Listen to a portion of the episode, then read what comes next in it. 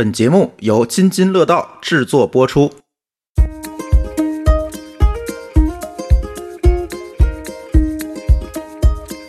你这是在家外头呢，对吧？不是在你自己家，分不清个家里家外。三年疫情，好多熊出没了是吗？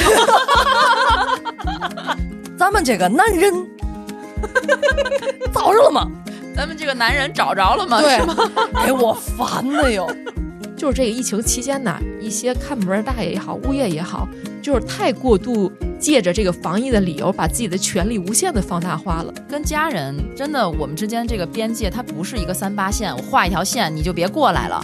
你好吗？我太想你了，这一年没见了，我我都不知道你长多大了。哎，这种哎感觉还真的挺舒服的。对对，有对象了吗？你猜，赚多少钱？你猜。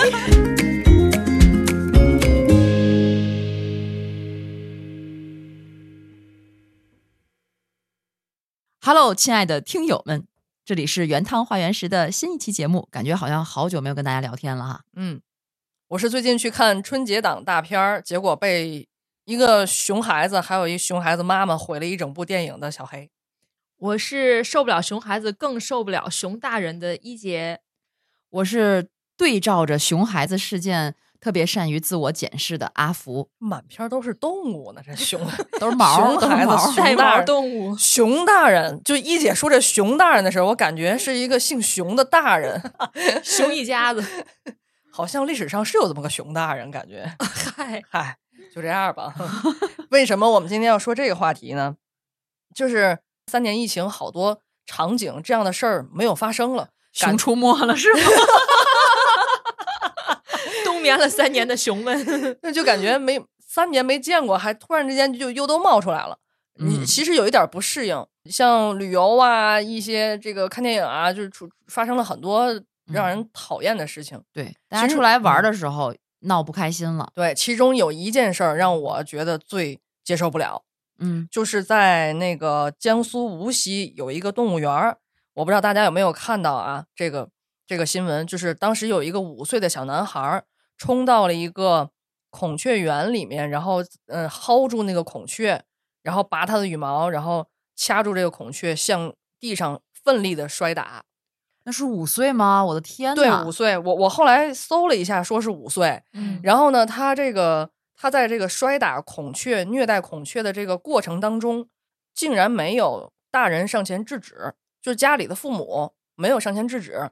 但是你听到旁边的游客就在喊：“哎，这谁家孩子呀？没人管呐什么的。”然后后来是这个园区的工作人员过来制止的时候，这孩子的父亲才出现，嗯然后把这个孩子带走了。嗯、这个事儿的后续呢，就是说孔雀啊送到呃专门的地方去疗养去了，受到了不小的惊吓。重 重创，对对我我当时也看那个视频了，当时传播的还挺广的。对，然后嗯、大家就在说啊，这这这孩子父母怎么不管呢？而且园方，园方你有你后续你有什么可以处理的部分吗？人动物园也说了，我们没有执法权，没有办嗯法，只能是嗯口头警告。其实后来我也搜了一下，大家就有有很多人在说，为什么这孩子能够接近这个孔雀？就他怎么进去的？嗯，实际上是因为这个动物园进行进行了一个这个改造，它是把这个为了体现出人与自然和谐共生，亲近动物，对亲近嗯动物这种环境，所以他把这个围栏给打开了，就实际上是人和孔雀确实是可以接近的，啊，嗯。嗯近距离接触的这么一个环境，并且园方呢很隐晦的说啊，呃，那几天还是免费开园，进去的游客参差不齐，我就在想这个这一个动物园的票价就能把这个游客的这个素质就能分出来差把参差给拉平了是吗？我真的就是一直不能搞明白，他怎么会有这个胆量去抓那个孔雀，对，而且他抓的特别专业，就知道从从哪儿下手。对你说，嗯你就说给你搁一孔雀在那儿，你说你薅哪儿，你抓哪儿，而且你怎么想到要把它往地上摔？对，而且说到这个摔，我觉得当时我看那个视频，因为它是一个离得很近的一个游客拍的嘛，其实很清晰的感觉那孩子真的是面目很可憎的那种很严肃的表情，从那儿做这个行为，我当时就觉得挺震撼的。就这个年龄的孩子怎么会有这样的表情？就他对待这种生物已经没有那种呃，别说小孩儿了，就普通人的那种善意或者嗯那种害怕、就可爱那种表情，完全是一个很恐怖的、很严肃的一个表情。我当时还挺挺害怕的，看那样子。对，而且他不只说是就是这个孩子，毕竟只有五岁嘛，嗯但是大家其实最愤怒的或者最生气的地方还是家长在哪里？对，没人嗯管他。嗯，但是工作人员出现的时候，这家长才出现，这是嗯让人最气愤的。因为有人要管他的熊孩子了。对，嗯呃，说到这个家长的问题啊，就是我回到我刚才一上来说的那个人设，我说我去看电影嘛，其实我特别讨厌在人多的时候去电影院看电影，尤其是在孩孩子放假的时候。之前我曾经遇到过一次，当年特别火那个电影是我不是药神，嗯就是徐峥演的那个。当时就是因为有一个孩子在现场一直在说话，一直在淘气，然后又哭啊，又闹啊什么的，没有人管，导致那个电影我到现在我都不想再看第二遍，而且我当时看的特别散碎，嗯就是我我都我只知道大概的情节，竟然就看到了这种程度。结果在今年的春节档的时候又遇到了这样的情况，当时是看《满江红》，看《满江红》，《满江红》真的挺好看的。别走题。对，然后然后他本来他那个逻辑线就挺没尿点的嘛，然后我就特别就是钻进在里面。但是当时呢，嗯，我们那个场次里面就有一个孩子一直在，其实我也能理解，孩子说话好像不会用特别小的声音说话，嗯他一说就妈妈，妈妈，他已经我能可能尽量在压低声音了。我能吃这个虾条吗？一会儿，妈妈，我看不下去了。他一说话，他妈妈就跟他搭个说说两句，然后其实也管了，但是说实话，管的很佛系，嗯，就几乎就当不管。因为他妈看的太投入了，可能 哎，我我想采访一下阿福，这会被孩子打扰吗？就妈妈能正常的看电影吗？其实会被打扰。但是你知道我是怎么处理的吗？这种情况就是我正看的带劲，他在那里，就是你给他一个很坚定的信号，比如嗯说我就冲他比一个嘘，嗯就比一个不出声音，比一个把手指放在嘴边，嗯他就知道你不会理他，他嗯说什么也没有用，他就会老老实实在那儿坐着。就算他在那儿坐着吃东西，或者躺在那里无所事事，他也不会再去打扰你了。嗯。但是那个孩子就是，哎呀，差不多电影演到三分之二的时候，你知道我因此为了那个孩子，我把我把我的座位直接换到了前面第四排，仰头看的，但是也抵挡不住那个声音。到后来，那周围有一个女性，她急了，然后她就说：“你能不能管管你孩子？”她，但是她声音很小，可是嗯那个妈妈瞬间就炸了，啊，瞬间就炸了。我在管呀，我这我这不是一直在管他吗？然后这时候就就冲突就发生了，但是周围人也没有别人在说话，就是两个女人的争吵。嗯，然后我只能听到，更干扰大家了吗？对我只能听到这个孩子的妈妈到最后就说：“儿子，你闹吧，那你闹吧，我不管了，你随便闹，玩玩儿，站起来，蹦。”其实这才对孩子造造成伤害呢。而且你知道，对整个电影院当时满场的啊，嗯嗯，在那看电影的人来说，都是一个特别不好的体验。嗯，你干？嘛呢？这是公共场所。这是不是也属于一姐讨厌的熊孩子和熊大人的 范畴内啊？，对，这就像前两天刚发生那新闻事件嘛，是一月三十号发生的，是一个六岁的男孩上女厕所，然后他在那个坑位的时候他没有关门，然后这个时候呢就来了一位女士，然后看到之后就说了一句，说那个怎么男孩子来上厕所？嗯，结果他妈妈急了，其实跟小黑刚才说那一样，嗯他妈妈跟这女孩就辱骂起来，非常难听。啊，我看那个让他道歉，对吧？让他是道什么歉？让这个年轻的女性给她的孩子道歉，说伤害他的感情了，而且歇斯底里的在那里说，是伤害这个男孩的感情了，是吧对，伤害他了。伤害他什么感情了？请问，好像是那个男孩哭了，因为其实哭是因为他妈妈骂起来了，他才哭的。一开始没哭因为妈妈吵架了。对，哦，其实最后又成了大人之间的这种，就是所以就是每一个熊孩子的背后，一定就是那个熊大人，嗯，熊大人呐，熊大人。对。说到这个熊大，哎，说到这个熊孩子呀，熊 咱们这期真成熊出没了。说到这个熊孩子，其实这两年不是什么新鲜的话题了。对对对，对，就是哎呀，熊孩子已经成一个专有名词了，甚至还有个微电影就叫《熊孩子》。嗯，我一查，像这个知乎上关于熊孩子讨论，就充满这种火药味儿。比如说，收拾熊孩子最狠的一次是怎么回事儿？还有像如何反击熊孩子，如何对付熊孩子，甚至于说如何一针见血的彻底击溃熊孩子和熊家长，就感觉大家对这个情绪已经很就是很很激烈了。就是针对熊孩子出了攻略，对，哦，我作为一个家长，觉得好恐怖啊！嗯所以我说，对照这些熊孩子事件，我得自我检视，也得嗯发现自己和孩子身上的问题，嗯对就真的挺挺吓人的。但是其实这个熊孩子的事儿，它不是今天才或者这段时间才被讨论起来的。对嗯我记得前几年已经有，就是没疫情的时候吧，大家还在外面可以人员聚集的时候可，以 happy 的时候哈、就有过这样的一段时间，我记得社会上的讨论。但是我发现很多家长其实并没有把这些事儿，就是你看到了以后，你再举一反三啊。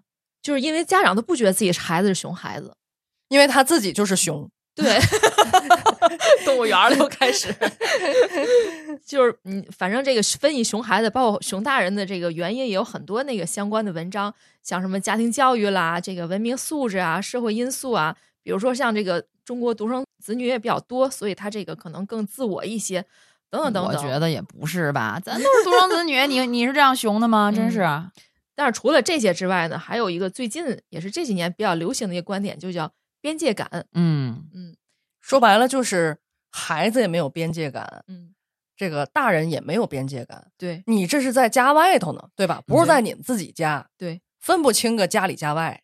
你像他这个孩子，熊孩子嘛，不懂事儿，吵闹胡闹。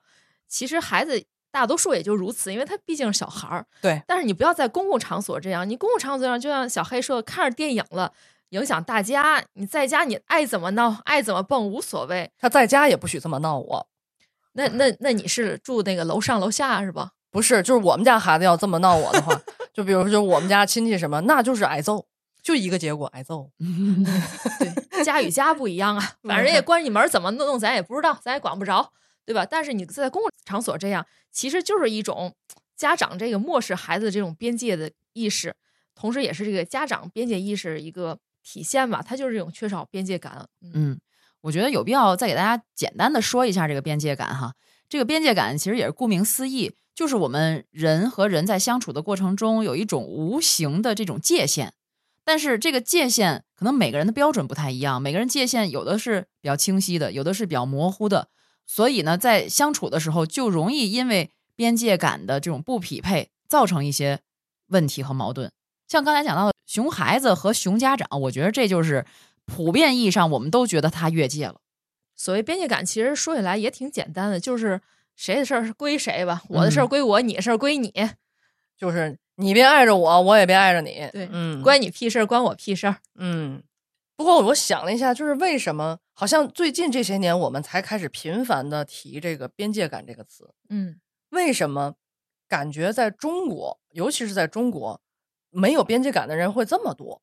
你们有这种感觉吗？有，而且他无处不 在，在各种关系当中，因为他我们开始说他是人与人的关系，可能在家庭里，在职场上，嗯在同学之间都会有这种情况。嗯，尤其在家庭，就是中国人的这种家庭，那叫什么“清官难断家务事儿”，就是家庭它就是一个关系比较界限不清的一个地方。所以就是中国家庭的问题。其实我觉得这个这个根儿上啊，还是中国文化的问题。嗯我我一直觉得啊，中国的底色在乡村，就是咱们是上千年的这种农耕协作式的这种家庭，说白了都是一大家子人一直在一块儿，尤其是什么祖孙三代、四代都嗯住在一个房子里，那太正常了。搁过去啊，就是咱们还没有城市化的时候，而且还崇尚什么四世同堂啊，对五世同堂啊，就是家庭当中人与人之间都没有什么边界，就是呃包括这个邻居之间也是没有什么边界的。到现在的中国农村，农村也是一样。像我们老家，谁上谁们家串门去不关门，尤其是春天、秋天这种这种时候不关门，一撩门帘儿，在家的吗？然后你里边的门帘里边的人说谁呀？就这样，就这样就还是这种宗族的关系。就是嗯没有什么边界，他随便就可以进你家。那家庭成员之之间就是，咱都是一家人，我这么做是为你好，对吧？就是一直处于这样的一个家庭的状态。你看，费孝通他在这个《乡土中国》的这个书当中就提到了这种西方社会和中国社会的这样的一个区别，就是他把西方社会的格局比喻成柴火，一捆捆的柴火，他把它称之为团体格局，并且这些团体之间都是有界限的。可是中国却不是这样。你像费孝通，他就举了一个例子，说家庭在西洋当中是一种界限分明的团体。如果说有一位朋友写信给你说，他将要带他的家庭一起来看你，那么他很清楚和他一同来的是哪几个人。但是在中国就不是这样了，中国人的关系就好像是把一块石头丢在水面上所发生的一圈圈推出去的波纹，波纹是一个范围，它没有边界。嗯，我是觉得哈，为什么我们中国人的这种边界，它并不像，比如说西方人，让你会觉得他们每个人的这种界限都要很清晰、很明了的。你就举个最简单的例子哈，你看之前我们在做节目的时候，就一直在说到，在国外的水哥工作的时候，嗯，他就有跟，比如跟他们领导很清晰的边界，就是我的周末的时间是属于我的，你不要打扰我。嗯但是这在咱们这儿好像就觉得，哎，这不是咱们一块儿干的事儿吗？一块儿的事业是吧？对我什么时候都能联系你，你自己也觉得很很恰当，我们彼此都觉得很恰当，好像。，对，就是你看我，尤其是咱们成长的这个环境啊，从小我们就是在一个集体主义文化好嗯像影响比较深的这样的社会环境成长起来的，就是大家我们要共同向着一个目标，一起去做什么样的一些事情，要嗯。共同完成这样的一个目的，嗯，所以我们就往往容易忽视了个体。牺牲自己，对，但嗯。是现代的社会，大家越来越重视个体的感受，而且分工越来越明晰了。所以在这个过程当中，可能现在这个边界感会往往被大家，就是它的这个这个价值和它的这种意义，好像更加凸显出来了。所以我们边界感的讨论会越来越多了，但是嗯很多人还是掌握不好这个边界。而且它有一个惯性，毕竟几千年的这个历史啊，这个文化，它不可能一下就扭转过来。但是我觉得，起码现在有这个意识了，还是挺好一个现象吧，嗯，而且每个人的边界感它本身就存在着差异的，对嗯吧？因为每个人的成长环境不同，整个阅历也是不同的。有的人边界可能就很大，有的人就很小，有的人边界很清晰，他可嗯能就是一个粗粗的黑线条。就嗯打个比方啊，粗粗的黑线条就能描述出来他的边界。但有的人可能他就是个虚线，嗯，就你甚至你一个人对不同的人，你的边界也不同。边界双标。哎，这是多标。边界本身它也是个灵活的词儿。比如说，你跟你亲人之间的本身边界肯定就比外人之间的边界更更近一些，对对然后你你你在对事儿的时候，可能这件事儿就边界很分明，可能另一件事儿边界就不那么分明，它就是一个动态的。你比如说一个特别没有边界或特别有边界，这种都相当于一个僵化的过程，其实也不一定是好事儿。就大家怎么看待这个边界感？其实我特别想听听我们的听友怎么说。对，大家都会有什么莫名其妙的边界吗？哎，所以我们要给大家说一下，我们的互动方式有三种。第一种呢，大家可以在小宇宙，如果通通过小宇宙平台听的话，可以直接在这期节目底下留言，哎，讲一讲你怎么来看待这个边界感，或者呢，你可以加我们的听友群，具体添加方式也在 show notes 里面有。还有一种方式，很多朋友是通过呃苹果的客户端来收听的。其实大部分听友都是通过苹果。对、嗯我们这么多亲爱的听友都是在 苹果上听，留不了言咋办呢？哎，我想到一个好办法，就是大家可以给我们去评价，打一个五星好评，再加一个你的观点，嗯，就是说发表评论的时候必须得打五星才能发表评论。这是不是有点没边界感了？不然我们看不到。自愿自愿，就尤其中国所谓这人情社会，它也是就将很多本来用这个规则度量的问题，可能就用关系来解决了。嗯亲情关系啊、友情关系啊，甚至于会高于制度和法律，也是一个中国特色。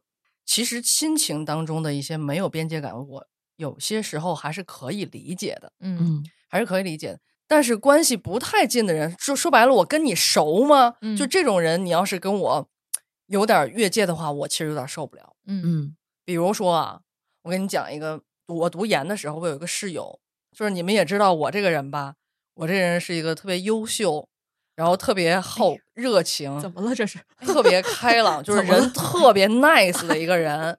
然后就是这这个这个同学呢，他有幸能跟我住在一屋里。我靠，哎呦，我的妈呀，祖坟冒青烟儿。真得来打你！我告诉你，我说实话，他要在别人屋里，早让人轰出去了。哎呀嗯，天，说重点，然后我们那屋啊，还有一个，我们仨人一间。然后另外的同学呢，比我还优秀，比我还好。哦然后我们就特别能包容这个同学。但是这个同学有一件事儿让我做的，就是他做的让我觉得有点儿 越界了。嗯，我这人啊，上学的时候就好出去聚个餐什么的，朋友多呀，惹惹呗，对，哎，人缘好。对，然后就天天吃吃喝喝的，还不耽误学习。你快说说重点。然后呢，每次出去的时候，因为他没有朋友，每次出去的时候，他都会问我跟谁呀，嗯吃什么，去哪儿啊，几点回来呀？嗯我心想，这就第头一两回问我的时候，我说我怎么有一种穿就是错觉？我说这这是我的什么人？这我是娶了个媳妇儿是怎么着？然后 是想让你带他去吧？不是，他就是纯粹的问。嗯然后我一开始我还特别那啥，我就特别真诚的跟他说啊，我跟谁一二三四五甲乙丙丁一块儿玩儿，然后怎么打麻将什么的。然后哦去吧，嗯，我怎么还非得得到你的许可？然后后来我慢慢发现不对呀，为什么每次吃饭他都要问我这些呢？所以后来我想到了一个办法，因为我们宿舍另外一个同学他也这么问，我想了一个办法，他就说又出去呀、我啊，跟谁呀、你猜。跟那个谁谁谁，嗯，不对，再猜。那跟那个谁谁谁不对，接着猜。你还真有耐心。我这人好呀，就是。然后后来我们我们宿舍另外那个同学也用同样的办法来治他，嗯治熊大人。嗨，反正这熊大人后来就不怎么问我们了。啊，嗯，你说到这个跟同学之间，其实我有一件算是反面案例吧，跟大家分享一下。你管谁了你？因为因为你知道我这个人吧，我是一个 也起范儿了。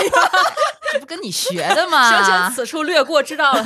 说重点。反正就是因为我可能日常实在是比较热心的一个人，然后跟宿舍同学关系都处的特别好。这是我一个大学宿舍里的闺蜜，其实我们关系相当相当好。我们俩呢就特别喜欢一块儿去逛街，尤其你看到了夏天的时候，那时候年轻的小姑娘出去逛街，不都得打把伞吗？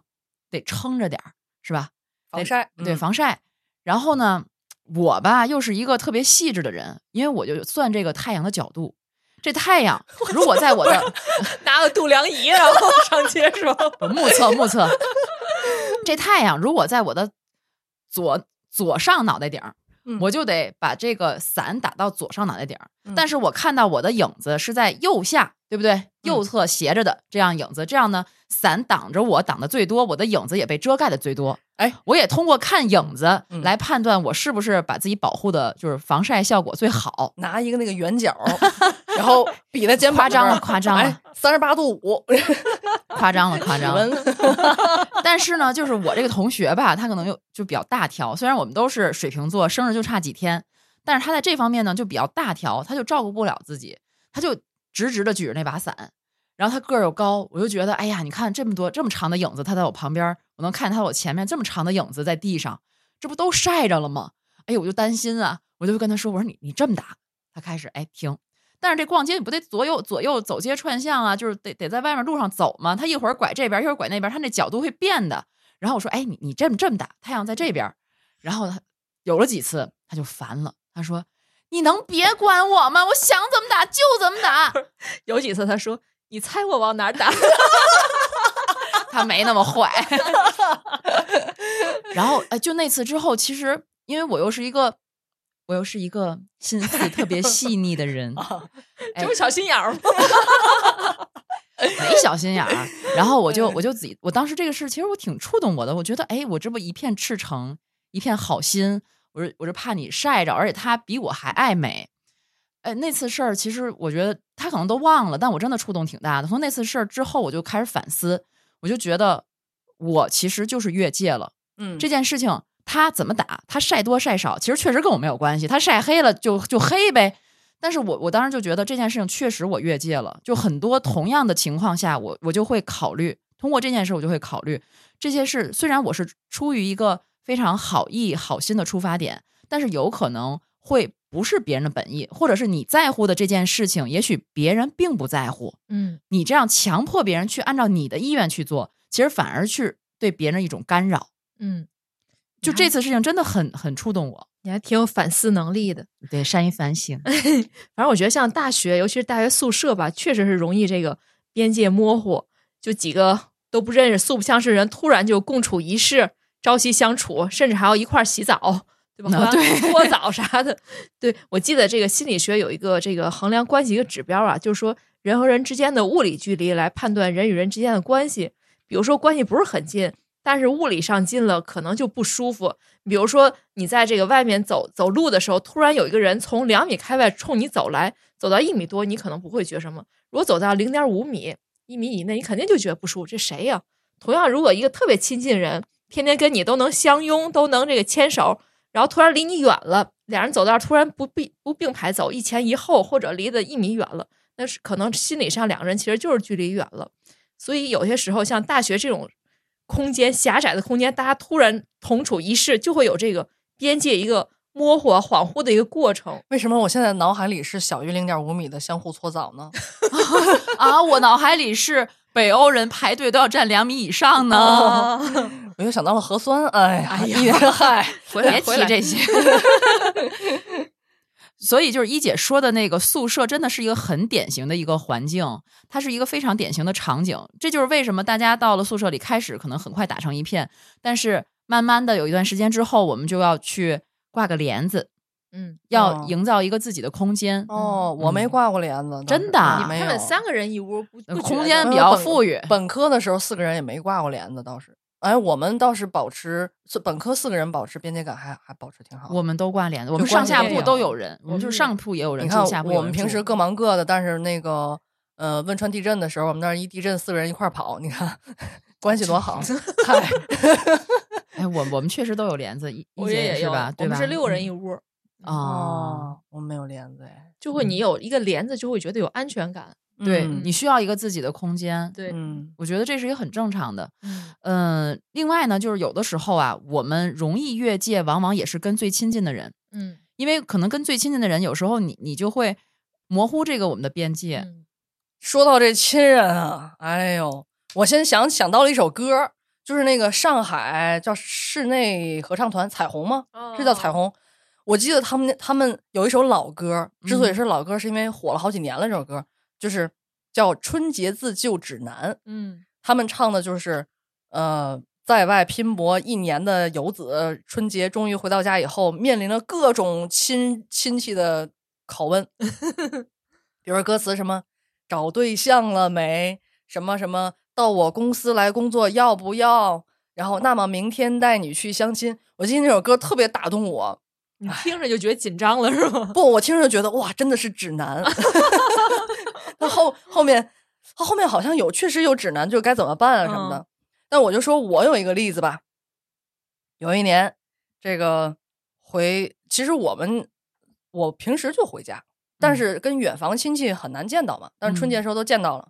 我有一个大哥，亲大哥啊，不是认的那种外边的大哥。啊也不是一个妈妈生的那种亲大哥，大哥你不要说亲大哥，对对，哎，然后这大哥呢，比我大十多岁吧，嗯呃，长得也挺帅的，但是就是一说话一嘴方言，就是呃天津津南区咸水沽的那种口音，就是啊我也学不出来嘛。就比如说呃我侄子管我喊姑姑嘛，他就喊姑姑，这就是咸水沽话，好像又有点天津 口音，姑姑就这样。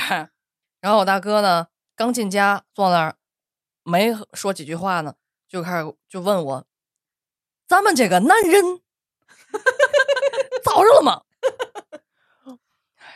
咱们这个男人找着了吗？对吗？，给我烦的哟！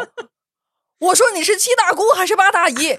你当大哥的，你应该这么问吗？你应该这么冲你妹子、冲你妹妹说话吗？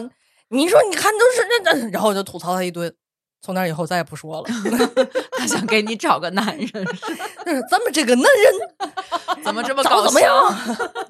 就是我不太我不太会学啊，反正就大概那个调儿。铿，锵的，就是我就觉得，其实我感觉啊，就当时有一种被冒犯了的感觉。嗯但其实你说他是关心你吗？一定程度上他是是没话找话。嗯，就好长时间不见了。我觉得，而且很多网友大家都在吐槽，就说回回老家，呃，除了见父母会有很多感动的这个瞬间，或者是想念、思念，还有最烦恼的就是七大姑八大姨、亲戚朋友什么的，非要给你介绍对象啊，或者是给你相亲啊，对，就这些烦恼，就是好像很普遍。嗯，就是你当然了，好久没见的亲戚需要寒暄一下，对吧？大家这个热乎热乎、热闹热闹。但是问的这些问题其实还挺隐私的。嗯嗯，某种程度上来说了，你完全可以一句话不说，因为这就是你个人的私事。嗯就甚至于有的人可能这个个人的情感状态什么的，会让大家在这个饭桌上去讨论，其实真的是挺冒犯的。你的感觉，我觉得没有问题，就是这嗯样的。太好了，虽然是个男，人，找着了没有？虽然是这样哈，但是就是我是觉得可以理解，亲人之间可可不关心的就是你的人生大事呗，嗯你的人生大事，工作、家庭、嗯，生活，对吧？无非就是这几个，他就就真的像你说的，可能呃一年才见一回。你嗯其他的一些你你生活中的细枝末节啊，或者你的经历，他都不知道，无法有没有其他的话题可以切入啊？可不就从这些话题切入呗？包括其实我也挺烦恼的，就是如果是亲戚朋友聚会啊什么的，肯定会问孩子多大啦？啊，学习怎么样啊？考多少哦分儿啊？这不就是你这都有俩孩子了，其实还是摆脱不了这样的困扰、被啊。盘问的，嗯对嗯对嗯，反正就是也是会各种问吧。但是有一些真的，我觉得这时候你就不用太太认真对待嘛，就是含糊过去就得了。这个亲人他可能也不见得非得从你这儿获得一个确切的答案。我跟你说，我大姨是怎么越过这个边界感的啊？嗯而且她特别直白。在我二十岁的时候，他来我们家说：“大姨在你这么大的时候已经生第一个孩子了。”在我二十二岁的时候，他来的时候说：“大姨在你这么大的时候已经生第二个孩子了。大姨好厉害，大姨每天给你敲钟，噔 又”来然后我大姨比我妈大很多，他们是两完全是两代人。嗯有那个年代嘛？嗯然后前一段时间跟他视频的时候，然后我跟他跟他拜年，不再说了。大大大姨就说胖了，又胖了。你看，又跨过了边界。哪壶不开提哪壶。所以现在不有个词儿叫断亲是吧？嗯对，啥意思？这断亲？这是一个新的社会现象，就是它是从这个，嗯，就是年轻人不断的去强调这种边界感，慢慢慢慢就发展到了断亲。断就是一刀两断的断。我，抽刀断水。嗯你比如说，尤其是这三年，你看这三年疫情期间，很多人三年春节都没有回过家。其实这个这三年啊，很多人反而在这个春节春节期间能松一口气。嗯，可是，在今年就不一样喽，还是得回去哟。今年回去以后呢，这个过去那些桥段啊就又都回来了，所以呢，有很多年轻人就开始断亲，这种现象也是日益受到媒体的关注。所谓这个断亲呢，就是说断绝或大量减少跟亲戚之间的来往。其实这种亲戚关系原本就会在代际传递当中逐渐减弱。老话就说嘛，一代亲，二代表，三代全不小。对，而且这个亲戚关系它也不是越界的理由吧，对吧？你也不能说因为是亲戚你就可以嗯，为所欲为。对，所以打探个人隐私。所以你看，这个过年的时候，我就不想再去给我大哥拜年了。那比如说吧，其实从我这儿选择，就是有一些稍微远一点的亲戚，我连打电话拜年都不不太想了，嗯因为就是尬聊，然后在尬聊的过程当中，一定会有，一定会被对方触及到我的边界。嗯，所以现在你像有很多回村的青年，过年都不再串门了，就不去各家各户串，所以这样就是一种所谓的一种断亲现象吧。我觉得亲戚还好吧，但是有些时候就是父母还是要另说的，因为它属于另一种情况。对虽然这个中国的父母吧，对孩子的事儿真的是有的时候是过度关注，也就容易越界了。比如说那个呃，出门儿时候父母得问一句去哪儿了，跟谁去，干嘛？嗯其实就是小时候你这么问无所谓，但是当成年了，二十多岁、三十多岁、四十多岁还这么问的话，其实就是一种过度的关注了，就会让我觉得这个有一点不舒服吧。嗯，但是我觉得跟父母之间啊，我会选择去指出我的边界在哪里。嗯对我会我跟跟我的父母说，比如说我爸会问，哎，你这顿饭跟谁吃去啦？怎么那么像我那室友？然后我就会跟他说，我说的这个人您也不认识，我说我还得从头到尾跟您说，从头介绍背景，怎么怎么着的。我说您就别问了。然后我爸就嘿嘿一乐，他也就不问了。其实我觉得这样就是我跟你讲清楚，这是我的边界，嗯你不要再跨过来。我觉得这样的沟通还是有效的。嗯，也有这个媒体调查显示啊，就是说百分之六十三的人会在朋友圈屏蔽父母。其实我也是，就是啊 真的 是吗啊，是啊，你没有吗？没我没有啊，天哪！因为我若干年前啊，当时刚玩朋友圈的时候，我的一个就是初中同学，他当时是带着孩子嘛，然后开始玩那个微信，就跟我说，我早把父母屏蔽了啊。我当时我也挺气，我说为什么？嗯他说我发什么他们都要指指点点。哦，对我当时嗯还没什么感觉，后来我发现，哎，果然是这样。嗯，就是他们可能太关心你，而且他们的朋友肯定不像咱们朋友圈那么多，可以看好多内容，可能最关注的也就那么几个人。当他看到你某些动态的时候，他就会问的很多，尤其比如你发点状态，今天心情不好了，emo 什么的，他们可能会把这件事儿想的特别严重。嗯所以我就是后来我就直接给屏蔽了，就是我觉得也不影响我们的关系，但是有些事情也不要过度解读了吧。嗯，嗯，所以你你有被过度关心过是吗？当然会啊，我觉得这个百分之九十九的家庭的父母都会过度关心。比如说，你就发了一个心情不好的什么这种什么，也不是，我都我都不记得大概是一个什么事儿，好像是我工作的时候去了哪哪哪哪个地方，发了一个类似点评这样的。嗯但是他在他们看来就是说那个你怎么这么情绪化？哦，对，你怎么对我也有这种，对对，他们就会过度去想。哦我也有这种，就确实你会当时挺不舒服的，嗯就是好像我没有一个我自主表达情绪的一个权利了。对嗯因为他总是觉得你是他的孩子嘛，像嗯我原来就是以前刚玩朋友，现在也不发了哈。就原来朋友圈最特别火的那早早期那几年，就什么时候你都想用朋友圈记录一下。嗯比如那时候我会记录，比如说孩子生病了，带孩子去医院看病，然后我妈就会打电话过来说：“孩子生病你还发，哦，孩子都病了你你发这干嘛呀？嗯 他让人看咱孩子还病了，就是他他会觉得这样。然后有的时候咱孩子还不能病了是怎么的？他不是在一个他同一个语境里，对他跟咱们考虑的不太一样，对我我觉得就是会会有这种情况。嗯，然后包括比如说你你说了一个什么事儿，他又说你别这么说，你这么说不好。嗯就他可能就像我说的，完全都是为你好，对他是为你好，但是呢，就会让你觉得很不舒服，因为你是觉得我都这么大了，你想我都这么大的人了，我还不能自己说句话吗？而其实现在嗯依然会有这种情况，比如说我想做一个什么事儿，然后我给孩子报一个什么培训班儿，我妈就会说：“你别报了，孩子太累了，你别让孩子那么累。”因为她并不了解全局。我说我这已经真的很佛系了，我属于我这什么什么课都不给孩子报。然后她又说：“健康是最重要的，我跟你说，真的，你一定要注重这个问题。每一个妈妈都是健康大使，我发现，还养生达人。对，对，我记得当时那个也是玩朋友圈的时候，我有一个舅舅，其实跟我关系挺好的，因为他也是那个就是上大学，这个文化知识也比较高吧。然后他就是就跟我有次吐槽，他说：“你看你们这些年轻人怎么发朋友圈，发的都什么什么？今天我什么睡晚了，什么今天我起不来了，今天我吃太多了。他朋友圈不就应该发一些？”这个感悟，比如说类似养生的一些小 小道理，或者说类似那个读书的课后笔记，不应该发这些吗？我当时我愣住了。我后来想，我觉得他们真的是不理解，就是他们那一代人啊，会觉得这个朋友之间就应该是互相输出道理，为你好去告诉你道理，而不是说分享你的感受。但是咱们这一代人，尤其再往后啊，九零后、零零后们，他们其实更注重相互之间的这个输出感受、输出这种关系，就是表达自我。对对对对嗯对，所以没办法，只能屏蔽了。就我为什么我妈或者是她这么干预我去发朋友圈，但是我还没有把它屏蔽掉，是因为我自己也做了父母。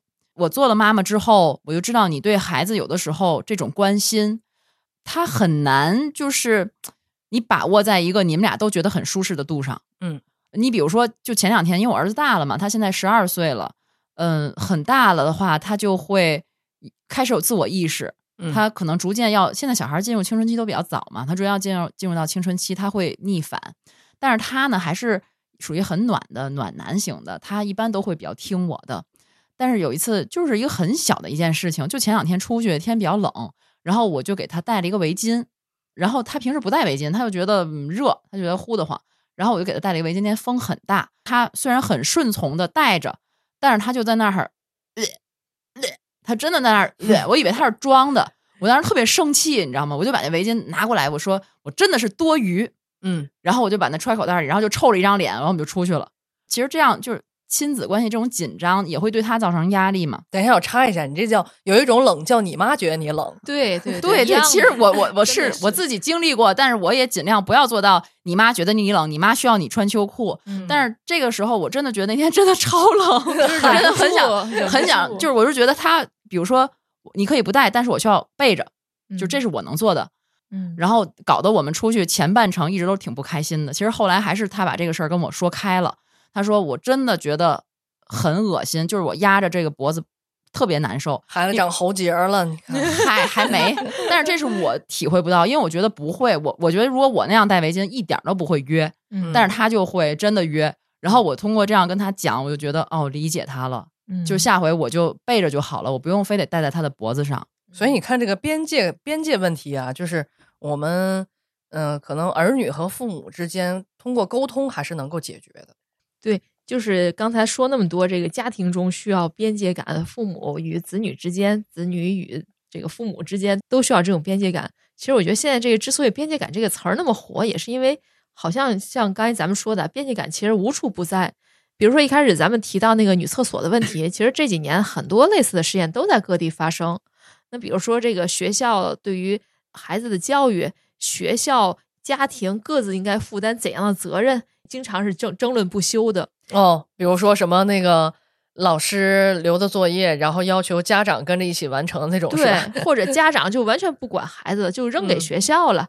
其实都是有点儿这个边界感，这个意识一个模糊吧。哎呦，这边界感更能把握这个。嗯还有包括像这个职场的这个 PPT，对吧？嗨，这个这呃，去年尤其是挺这个热门的一个话题，这个天天让这个员工们九九六多努力，最后呢，大家觉得呵，合着我努力是为了老板买车换房做的贡献。嗯，嗯，还有像同事之间也经常有那种所谓老好人的这种话题嘛，就是啊、大家觉得不想干了，累的活儿都扔给那个特别好欺负的那个特别最老实的那个人。对嗯，这也是就是说回到中国人啊，就是中国人普遍就是边界意识差，也体现在这一点。嗯就是当你的个人边界被侵犯的时候，有很多人都会选择首选是默默忍受。嗯，吃亏是福嘛，对，就是很多人的底线非常模糊的，他是不敢拒绝别人的，就是嗯即使自己再不爽，也不愿意撕破这个脸，嗯就是不敢 say no，、嗯，就是不会说不。啊所以没有边界感的人就会变本加厉。对，嗯。嗯，然后还有一些这个明星的绯闻，其实我看大家也是说他没有边界感。比如说，这个男明星和女明星都在同一个片场，然后这个被拍到用同一个杯子喝水，啊用同一碗这个盛汤喝汤，呼啦等一下，确定不是同真的情侣吗？所以就由此引出了绯闻。哦哦是这，样的。嗯所以这你你看，你问我这个问题的意思，也就是说，只有情侣可能才有这种亲密的关系，对吧？对，但如果不是情侣话，其实是有些越界的，别管是嗯男的还是女的，还是有些越界的。嗯嗯，包括像这个新闻记者采访的时候，其实也涉及到边界感。像前几年非常这个热门一个事件，就是这个明星陈道明，他这个接受新华社记者采访时，记者在随后写了一篇题为《陈道明席地而坐为我亲手改稿》的文章，当时是在他们的一个公号发表的，然后就成为大家热议的一个话题。就是说这个记者采访了陈道明，然后写了一篇有关陈道明的报道，嗯，然后他把这篇报道给陈道明去看。首先是这个陈道明主动说：“我能对这个稿子提点建议吗？”嗯嗯，其次这这名记者是非常开心的把稿交给他，由他去修改，同时在改了之后还跟他合影，并写了一篇充满欢悦这个情绪的稿件，就是说亲陈道明亲自为我改了稿。而且还是夸赞的这种语气，为我亲手改稿。咱先说啊嗯嗯，到底陈道明作为采访对象，他能不能改稿？嗯其实是坚决不能的，这是触犯了新闻业的一个大忌的。嗯，嗯虽然说采访的时候所有的话是这个采访对象来说的，但是写稿的权利既然已经交给了这个记者或者编辑，那么他就有这个权利对自己的稿件进行这个呃撰写和审改。也就是说，这个被采访者是没有这个权利的。而且就是在这个新闻的媒体当中是有非常严格的，比如说三级审稿制度。对吧？那记者写的稿件不是说他随随便便就能胡说胡写，然后自己就发了的。后上面也有编辑啊，也有领导啊，也有主任呢，也有责编，也有制片，对吧？大家都在几级的审稿，而恰恰不应该审稿的就是这个被采访对象。那嗯他其实更，他容易影响到这个新闻报道的一个客观性。嗯没错儿，而且更莫名其妙的是，你就算你采访对象是吧，你最后把这稿子给他了，他也给你审了，给你改了，但是你为什么要用手记把它写出来？又赞美了一番，而且这个手记还被这个媒体发了出来。嗯因为你你这记者手记，他也不是说随便就能发出来的，不是他自己就想发就能发的。审稿也是通过审稿流程的。对呀、我就觉得就很莫名这个事情，嗯，是审稿那个领导确实有点不太靠谱啊。嗯，这是不是有点过于崇拜名人？而且还有就是说，为我亲手改稿，这让我想到了一些我特别讨厌的梗啊，比如说什么某某领导亲自挂帅、亲自上前指挥、亲自谋划。干嘛呀？你不应该干的吗？你亲什么字啊你？哎呦，你知道我爸由此改编了一个小段子。我爸就是在酒酒桌上席间要去厕所的时候，经常说一句话：“我亲自去上个厕所。”当然，他这是他是他说他改编段子啊，我估计他应该是在在不知道从哪学来的。对，我觉得就是职业中吧，职场中也是充满了这种边界感的。另外，像今年过年也有好几件事儿啊，比如说这个呃放炮，这个别管是禁止啊，还是这个放开了。比如说有你在放炮的时候，有没有考虑到这个时间已经是半夜三更凌晨，人家还在休息的时候，你叮咣放炮，就是这个这个这个放炮是不是要有一个规定的时间段更好？还有像这个春节档的电影，当然今年的电影确实挺火的，确实也都嗯挺好看的。是，于是，在评论中呢，大家比如说发表一下自己观点就好，我喜欢看哪个，这个哪好哪不好，哎，非得要拉踩这个好的同时，哎，我警告一姐哦，你这样又是越过了边界，就是网友广大网友爱怎么评论怎么评论，哦好对？吧？你这跟那个阿福管他朋友打伞是一个道理。好好不好？可能是我被那个拉踩过。还有说，像疫情期间出现的一些权力过度使用的问题，像我刚才提到的，我舅舅前一阵儿来我们家那个串门儿，嗯然后他呢把车开到了小区门口儿，其实他可以跟这个看门大爷说一声，然后先开进来，站在我那个车位，他就能够存在那儿，然后再上楼。结果呢，他就没存那儿，就放在路边儿了。后来我们家就问他说：“你跟大爷说一声呢？”然后他说特别不耐烦，他说：“自从经历这疫情，我就懒得跟这些人打交道了。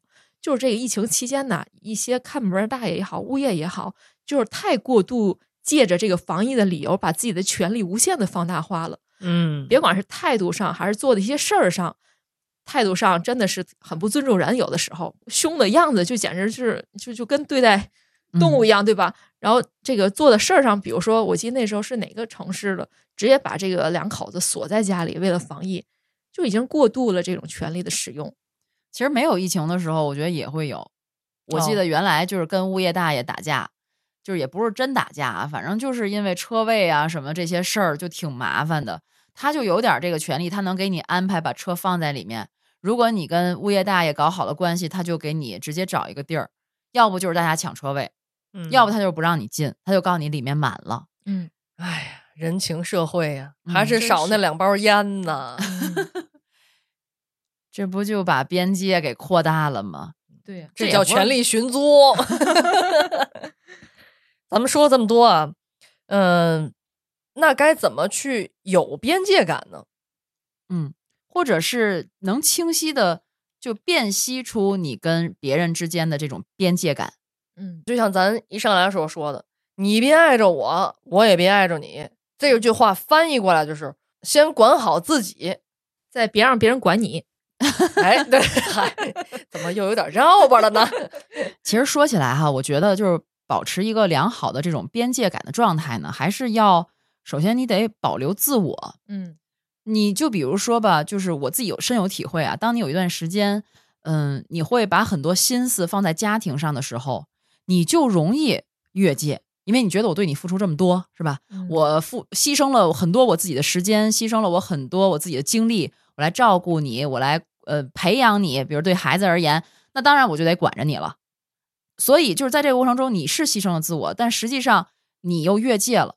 不如照顾好自己，先嗯把自己打造好，先把自己培养好，保留你自己的个性。嗯你这样自然你就不会有那么多精力去，呃，说白了就是你会觉得不值当的这个事情去付出，然后你就想越这个界了。嗯这是我自己的感受啊。嗯，我觉得还有一个就是要经常有这个意识，就之前可能呃，包括中国的文化呀、中国的社会啊，经常是你中有有我，我中有你，就边界感非常不清。怎么让一姐说说你侬我侬的感觉？哎呀，挺不舒服的。但是当了解了边界感这个词儿，而且是发现它其实有挺多的呃不好的地方的时候，我觉得经常是保持一个清醒吧。当你就稍微觉得不舒服的时候，那可能真的是别人在越界，或者说当你做某些事儿发现别人有不舒服的时候，可能你也在越界。我觉得就经常要提醒自己吧。嗯，就己所不欲，勿施于人嘛。嗯我觉得，尤其是在对待别人的时候，尊重别人的这种嗯边界的时候，就是可能更多的是你要多站到对方的角度去考虑。我们从公共空间的这个领域来讲，就是说看电影的时候，你要不要考虑一下其他人的感受呢？当你的孩子吵，你可能已经习惯了你的孩子吵你了，嗯那你那别人习惯吗？嗯对吧？你是不是应该考虑一下呢？嗯那你带着你六岁的儿子去上厕所的时候，你觉得他在你眼里是孩子，可是他在别的女性眼里他是男性啊。没错。嗯。但我觉得咱说这些也别也别把大家吓着啊，天天保持时刻警惕，这这有这个意识。其实有时候我觉得人和人相处啊，它也是一个互相试探的过程。嗯你比如说，我跟小黑在相处的时候，我对你的这个人相处的时候的边界感，就跟我跟一姐相处的时候边界感是不一样的。没错，嗯嗯，就是我们会找到一个平衡，嗯，就是我们相处都愉快，或者是也许我们真的会有一些冲突了，对。但是我们就知道哦，你的你的底线在这儿，对那我下回就往后退下回就不一步说了。对对对，其实我觉得这还是主要是一个沟通吧，就尤其嗯是亲密关系当中，你像亲密关系包括了朋友、嗯亲人、对呃情侣、夫妻啊，这些都是。对对，对就既然你是亲密关系，那我们就要通过沟通来解决这个跨过边界感的这个问题。比如说这一次你触碰了我的底线，那下次你就不要再触碰。对，尤其跟家人，真的我们之间这个边界，它不是一个三八线，我画一条线你就别过来了。嗯嗯，有的时候我们会触及到对方，越过对方的界，但是家人之间还是可以有在彼此信任的基础之上，我们来密切的沟通。你比如说，就像我刚开始说的，我妈跟我说这个你不能发，那个你不能发，但是后来我会跟她讲一讲，嗯我说就是咱们的这种圈子方式是不一样的啊，或者嗯是年轻人的是不一样的，没有你想那么多。后来呢，他也就不再管了。对，而且我刚才还想了一个事儿，就像刚才小黑说，他那个大哥特别关心婚恋问题什么的。其实有的时候他其实只是想表达他关心你、关注你、牵挂你。但是中国人吧，他经常不愿意特别直接的表露自己的心声。嗯对我觉得可能能不能以后我比如说从我们自己开始，慢慢能够有这些比较直接的表达。比如我妈有一次给她朋友打电话，我都挺意外的，就打电话说：“哎呀，我太想你了。”你嗯好吗？最近我太想你了。其实就像过年一样，咱们见上亲戚，能不说，哎，阿姨也好，叔叔也好，侄子也好，侄子女好，你好吗？我太想你了，这一年没见了，我我都不知道你长多哎大了。哎，吧这种哎感觉还真的挺舒服的。对，或者问问，哎，你最近，哎，你工作当中有什么好玩的事儿吗？嗯呃，这一年你你又去哪儿玩了呀？嗯或者是这一年你交到什么样的一些朋友啊？嗯其实我觉得可以聊一聊这些话题。哎，我怎么觉得这是高情商和低低情商的区别？但是有时候我现实中也挺低情商的。对，我觉得是一个嗯过程吧，可能嗯慢慢会好一些。就是学会怎么说话，这怎么又变成了另外一个话题？就是什么高情商是你这一年过得好吗？低情商是你这个男人，你你找到这个男人了吗？哎，所以你看，咱们说了这么多方法哈，就是避免出现你这个 男人的这样的情况哈。嗯，所以呢，哎，可能每个人都有很多个人的智慧，不如让我们的听友也说一说自己的一些做法和想法，甚至可能是你比较出糗的一个过程，是不是你也越界了？呃，希望大家能跟我们分享。嗯另外，除了人和人之间的边界问题啊，还有一些像社会管理方面的，刚才也提到了很多。我觉得这个城市管理者也好，社会管理者也好，嗯、在制定政策也好啊，执行政策也好的时候，也能够这个权责明晰。包括刚才咱们说的这个公共厕所的问题，其实在这个边界模糊的时候，是不是能够提供一些更加人性化的呃处理的方式？比如说有这种叫什么那个呃第三性别第三性别厕啊所对嗯或者是亲子厕所啊，对对对，包括嗯看电影的时候，能不能就设一个专门的带熊孩子看电影的一个空间。熊孩子场，对，熊熊看《孩熊出没 》对，就让这种公共设施啊，也能够呃在边界方面有点意识吧。对，确实，其实看那个《熊出没》，我以前它每年都有嘛大电影，嗯以前我都是陪孩子去，其实我不太感兴趣吧，但是我也陪着他们去，毕竟孩子小。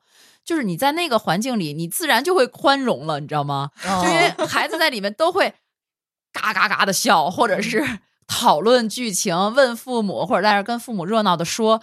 但是在感动的时候，他们也都会流眼泪啊，就真的是一个其实还挺暖心的一个场面。嗯，就是，但是你在那个专门的那个给孩子，因为家长都是陪着孩子去看这个电影的时候，你就会很宽容。嗯嗯，对，你我觉得是你作为家长，可能更能够站在双方的这个角度去想这个问题。有时候处理这个越界问题，还是挺需要技巧，并且需要一些更开阔的思路。对，怎么不让这个场面冷掉？对，就是像小黑一样呗，说嗯你猜，你猜，对，有对象了吗？你猜，赚多少钱？你猜，你猜，你猜，你猜猜猜？哇塞，这是一万能答案！我突然间发现，多好，哎呀，所以有时候别太较真儿，就糊弄糊弄过去就得了。嗯。嗯，中国智慧呀，对，如果不是非常触及底线的问题，还是可以能够用这种方式解决的，皆大欢喜嘛。哦，所以那以后如果小黑再跟咱俩说你猜的时候，基本就是在敷衍哈。啊哦，是不吗？不是，是在提醒你们要有边界感吗。可是我真猜，你猜我也不告诉你。好了，那这一期元旦欢时就是这样。那下一期元旦欢时什么时候上线呢？你猜。